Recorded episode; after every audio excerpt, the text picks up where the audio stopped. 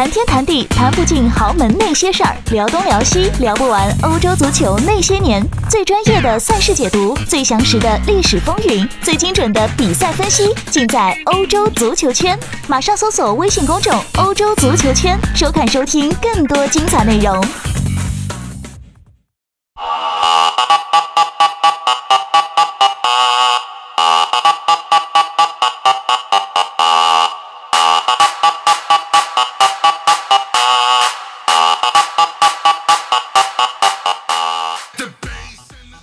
大家好啊！终于又是在亮点英超跟大家见面了。距离上一次的更新呢，已经过去了好几天了。那么过去的这几天对阿亮来说有一种度日如年的感觉。呃，因为病毒性的感冒，阿亮独自在家躺了有三天啊。在跟病毒对抗的这三天里，啥也没做，除了睡不着、睡不好，就是睡。呃，终于在今天呢，是基本上恢复了。啊，大家可能也可以从我的声音当中听出来啊，略带一些感冒的鼻音，是不是比以前性感多了呢？今天呢，说到这一晃呢，已经是距离欧联的决赛呢，就近在眼前了。所以，我们今天还是简单的来前瞻一下这场即将到来的欧联的巅峰对决吧。我们说一件事情能不能成功，一场仗能不能打得赢，咱们中国人最讲究的是什么呢？天时、地利、人和这三点，对吧？所以当这三者完美契合的时候，那大事可成也。今天这场欧联的决战，我们就从这三个方面来讲一讲吧。首先，第一点讲到的是天时。天时这个东西呢，对于同样都来自于伦敦的切尔西跟阿森纳来说呢，基本上这一点是属于公平的。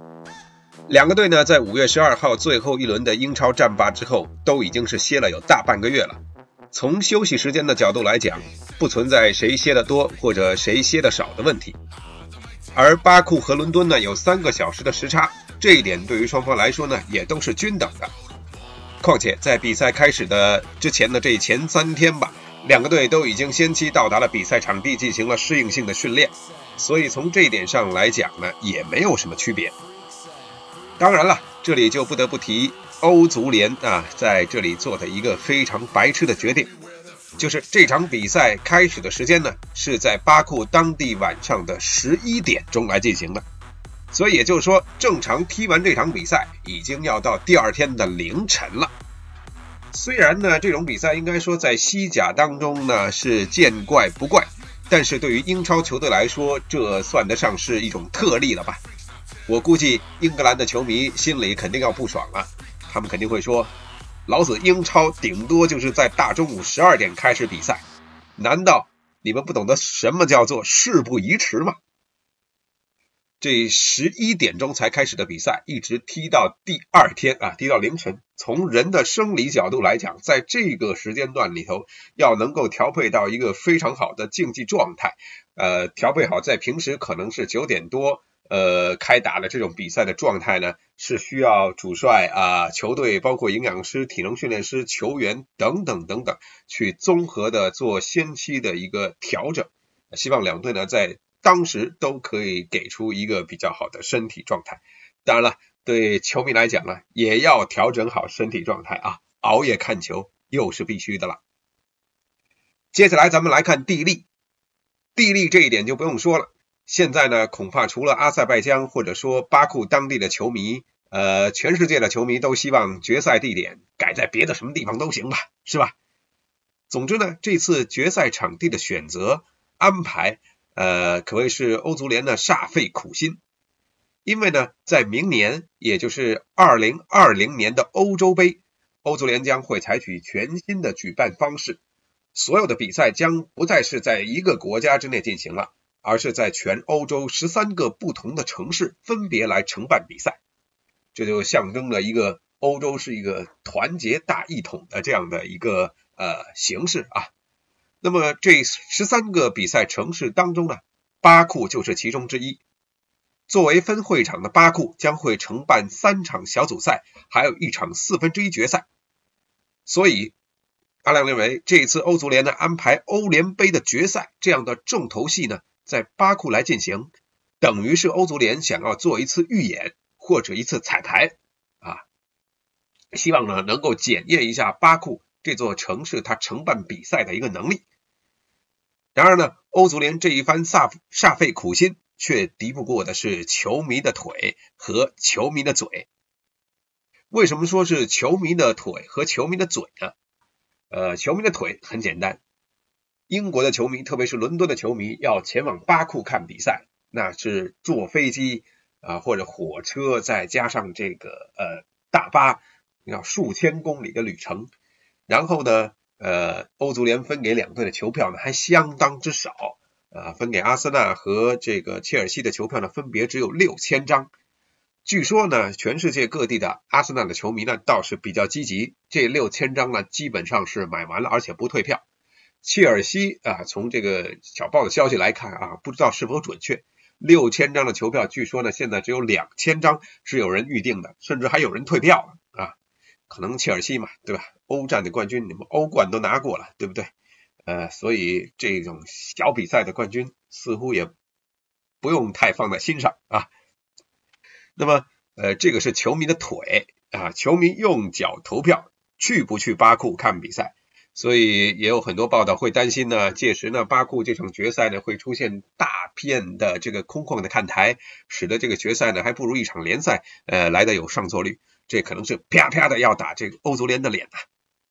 那么这是球迷的腿，球迷的嘴就更自然不用说了，对吧？抱怨嘛，呃，对于这个比赛地的安排呀，对于这个交通的安排啊，这些肯定呢都是怨声载道。据说呢，距离欧足联的呃，距离这个欧联杯的决赛开始前还有一周左右，英国的政府网站就公布了官方的欧联杯决赛出行建议。这一次呢。巴库方面呢，并没有对英格兰球迷在签证方面给出特别的便利条件。不过呢，在决赛日的前后三天，所有的球迷都可以凭借决赛的球票，免费的使用城市的公共交通。那对欧洲球迷而言，欧冠和欧联杯的决赛主办地通常呢是不需要额外考虑签证的问题的。呃，比如说之前呢，在零七零八赛季在莫斯科举办的欧冠决赛，由。呃，俄罗斯政府呢采取的措施就是所有的球迷在海关持决赛的球票就可以入境了。因此呢，十一年前随队远征过莫斯科的切尔西球迷啊，印象非常深刻，对吧？莫斯科晚上的大雨。呃，这次呢，原本认为呢欧足联会和巴库方面沟通之后呢，也采取跟当年在俄罗斯一样的方式，但不曾想。最终呢，阿塞拜疆并没有向英格兰球迷开放落地签的特殊签证优惠政策，持英国护照的两队球迷仍然需要提前申请单次入境的签证。呃，不过阿塞拜疆方面呢，在2017年就在这一定程度上将这一类访客的签证呢简化成了网上申请的电子签证，在网站的系统里面，球迷们可以在访问原因里面选择呢。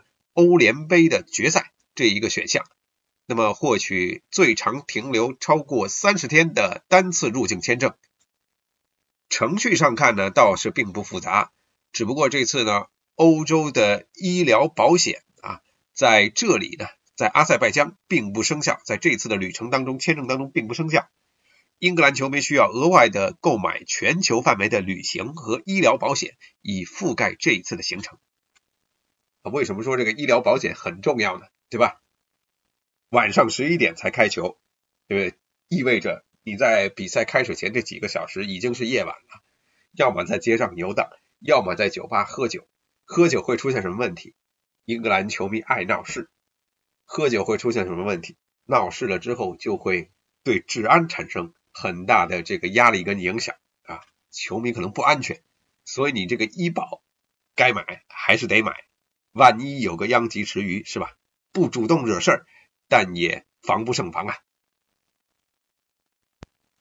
好，那么这个是签证的问题啊。签证呢，这么看的话呢，倒是还比较容易搞定。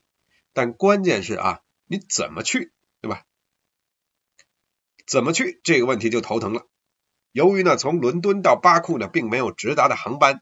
而俱乐部所提供的球迷包机服务价格又超出了很多人的预算，因此呢，球迷们大多数选择提前前往和巴库之间有直飞航班的城市稍作停留，比如说先去土耳其的伊斯坦布尔，或者去到乌克兰的基辅这样的城市，然后呢再转机或者再中转去往阿塞拜疆。这一点呢有点像就是说啊，就不好意思啊，您要去北京没有直达的飞机，您只能先飞到石家庄，或者先飞到天津，然后呢您落地了之后再坐动车去吧啊。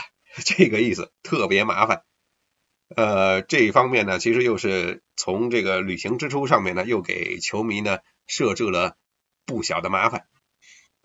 那巴库的机场呢，虽然之前呢在客流量方面呢是广受欧洲媒体的诟病，据说啊，它这个承担不了同时可能超过两万人这样的一个呃承载量，这也太小了吧？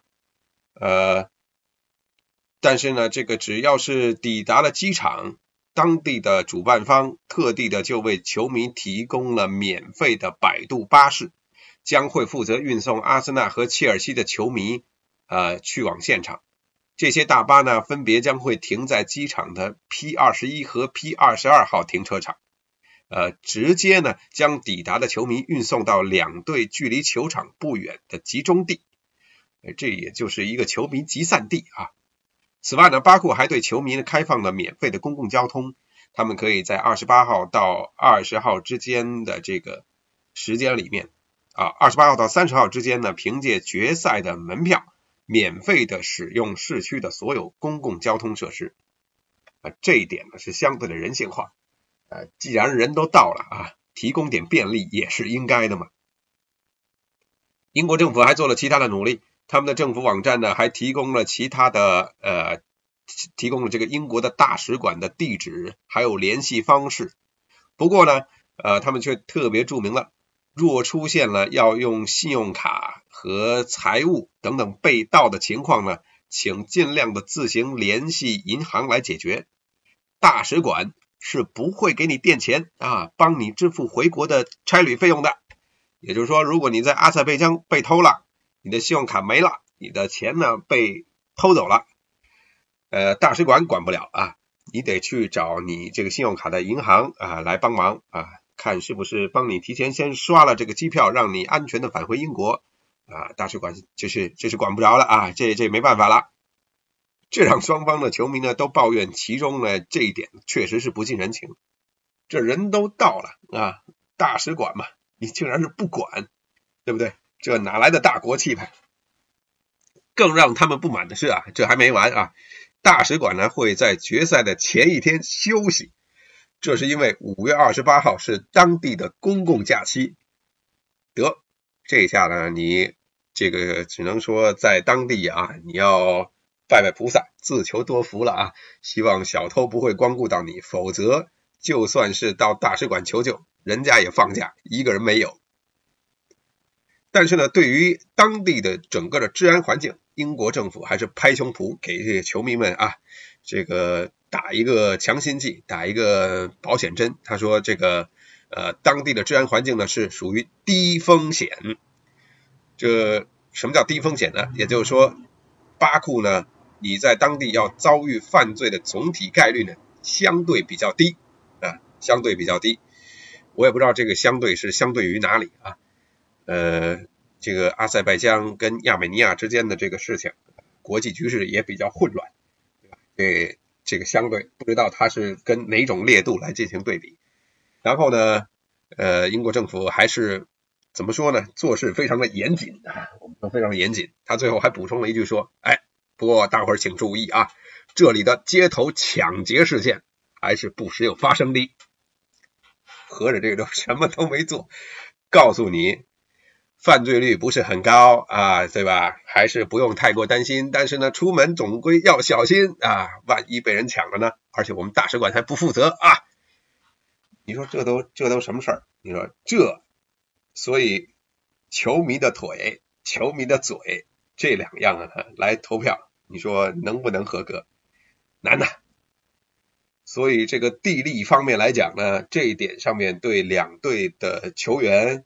呃，对两队的球迷，特别是球迷啊，真的是一个极大极大的考验。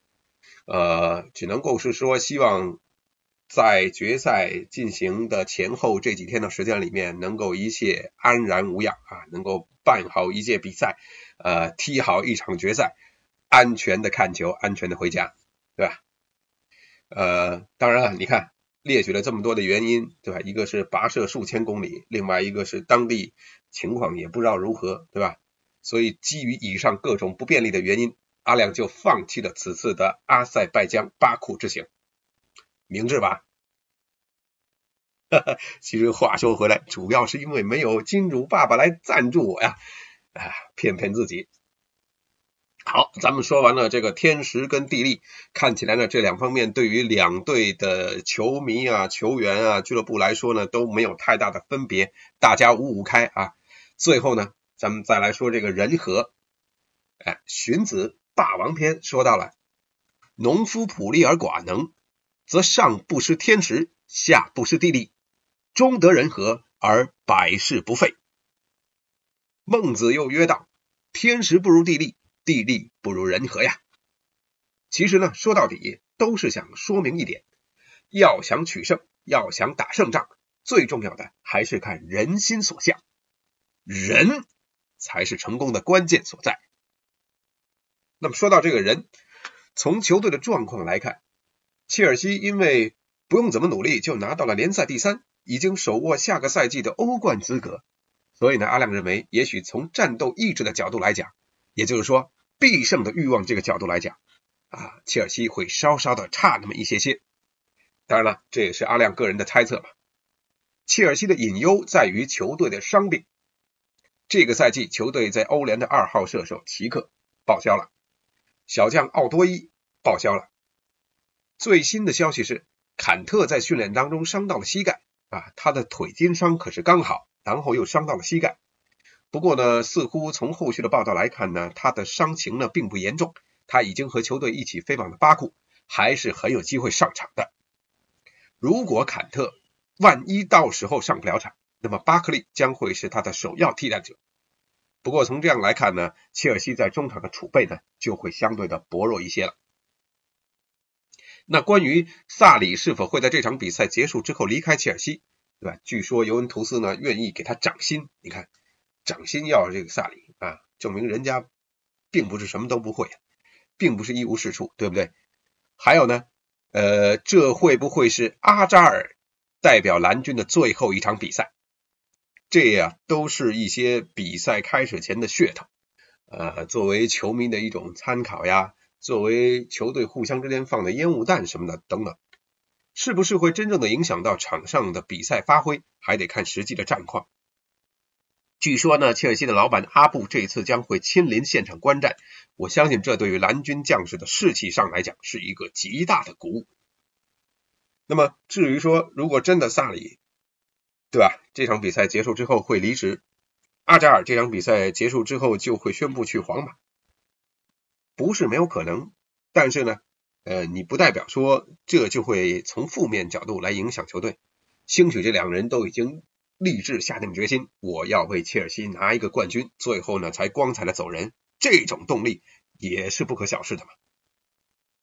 阿森纳方面呢，呃，要说最大的人和之力啊，想都不用想，自然是塞维利亚时期欧联三连冠的这样光环加成的埃梅里了。艾米里在最近的采访当中也袒露心扉，说他在阿森纳感受到了什么是尊重，他在阿森纳。不用再为了保住自己的饭碗而去拼命赢球。他即便英语非常的蹩脚，但是他说的时候，人们还是会对他报以微笑来支持他。啊，我想这一份动力加上大半个月的休息，已经足以让艾米里把切尔西每一个球员，呃，这个分析到毛孔级别的视频啊，呃，塞满分发给球员们的这个移动硬盘里了吧。阿森纳只有赢下欧联这一条路来参加下个赛季的欧冠，所以对于他们来讲，呃，求胜的欲望，个人觉得可能要比切尔西要略胜一筹。在人员方面，阿森纳没有太多的伤病缺阵的情况，唯独一个是姆希塔良因为政治的原因不能够前往参赛，啊，从战术的角度上来讲，姆希塔良虽然在这个赛季的艾梅里手下算是一个比较重要的战术棋子，但是呢，也没有完全到了不可替代或者缺一不可的地步，所以呃，这件事情影响可能不会太大。再说了，呃，即便是姆希塔良能够去阿塞拜疆比赛，他真正上场，我觉得反倒对阿森纳来说呢，是一个负面的影响，对吧？呃。受到了这个呃额外的场外的因素的影响实在是太大了。那从人和的角度来讲，从士气的角度来讲，个人觉得呃求胜的欲望，阿森纳可能要稍稍的略胜蓝军一筹啊，这只能说是一点点，呃五十五对四十五，甚至都不如不到百分之五十五啊。那么。球迷要说了，过去的这个赛季里面，两队两次交手，对吧？过去的十次交手里面呢，双方是呃，这边是这个切尔西是呃，应该是两胜五平三负，呃，还是倒过来啊？反正呢，两队战绩差不多。在过去的这个赛季里的英超的交手里面，两队各自在主场取胜，看起来呢都不怵对方。联赛的第二轮，阿森纳在阿梅里的带领之下刚刚起航，他们首轮输给了曼城，第二轮就踢切尔西啊。切尔西在领先的情况之下啊，这阿森纳呢也踢出了差不多半场的好球。呃，在这种很很开放的一种比赛方式的情况之下呢，呃，倒三角阿森纳那个时候开始流行啊，差一点能够翻盘，比分是三比二，最终输了。第二回合的交手，阿森纳在主场二比零击败了蓝军。呃，简单的来看呢，两场比赛双方上来之后都是没有更多的试探，就直接拉开了打进攻，所以使得双方机会得分的机会，呃，击败对手的机会都非常的多。呃，这场比赛呢也可以作为这样的一个参考，如果双方上来之后同样没有试探的话，那这个决赛应该会打得非常的精彩。萨里呢，这个赛季万年不变的四三三。他在欧联更多的时候使用的是威廉和佩德罗这两名边锋，配搭上吉鲁。虽然吉鲁呢是在欧联进了有十个球啊，是欧联的第一射手，但是考虑到这场比赛是决赛，萨里呢肯定会是先上阿扎尔吧，对吧？然后呢，这样的话，切尔西的前场三叉戟对于阿森纳的后防来说威胁就非常大了，特别是威廉、阿扎尔、佩德罗这三个人速度都非常快。如果他们积极的换边、频繁的内切的话，呃，那么在这个反击当中啊，参考第二回合联赛当中输给阿森纳的比赛，他们都在反击当中和这种快速推进当中不断的获得进球机会。关键还是要看队员把握机会的能力，对吧？中场方面，如果坎特不能首发，或者他首发状态不佳，那么将很大程度上削弱蓝军的防守，并且。坎特的突进后上也是本赛季萨里进攻战术中的一个要点。若日尼奥在赛季的后面几场比赛越踢越好，也是因为萨里对他的出球更快、更加简洁做出了更高的要求。呃，在这方面呢，所以若日尼奥呢是越踢越有感觉，好像到了这个时候，他终于适应了一下英超的节奏了啊！球迷也开玩笑说，以后啊，他还是都带着绷带上场吧。你看，带绷带上的时候踢的都特别好。那这是中场，后防线呢是切尔西必须要小心的。这个赛季后防线受伤，后期比较多。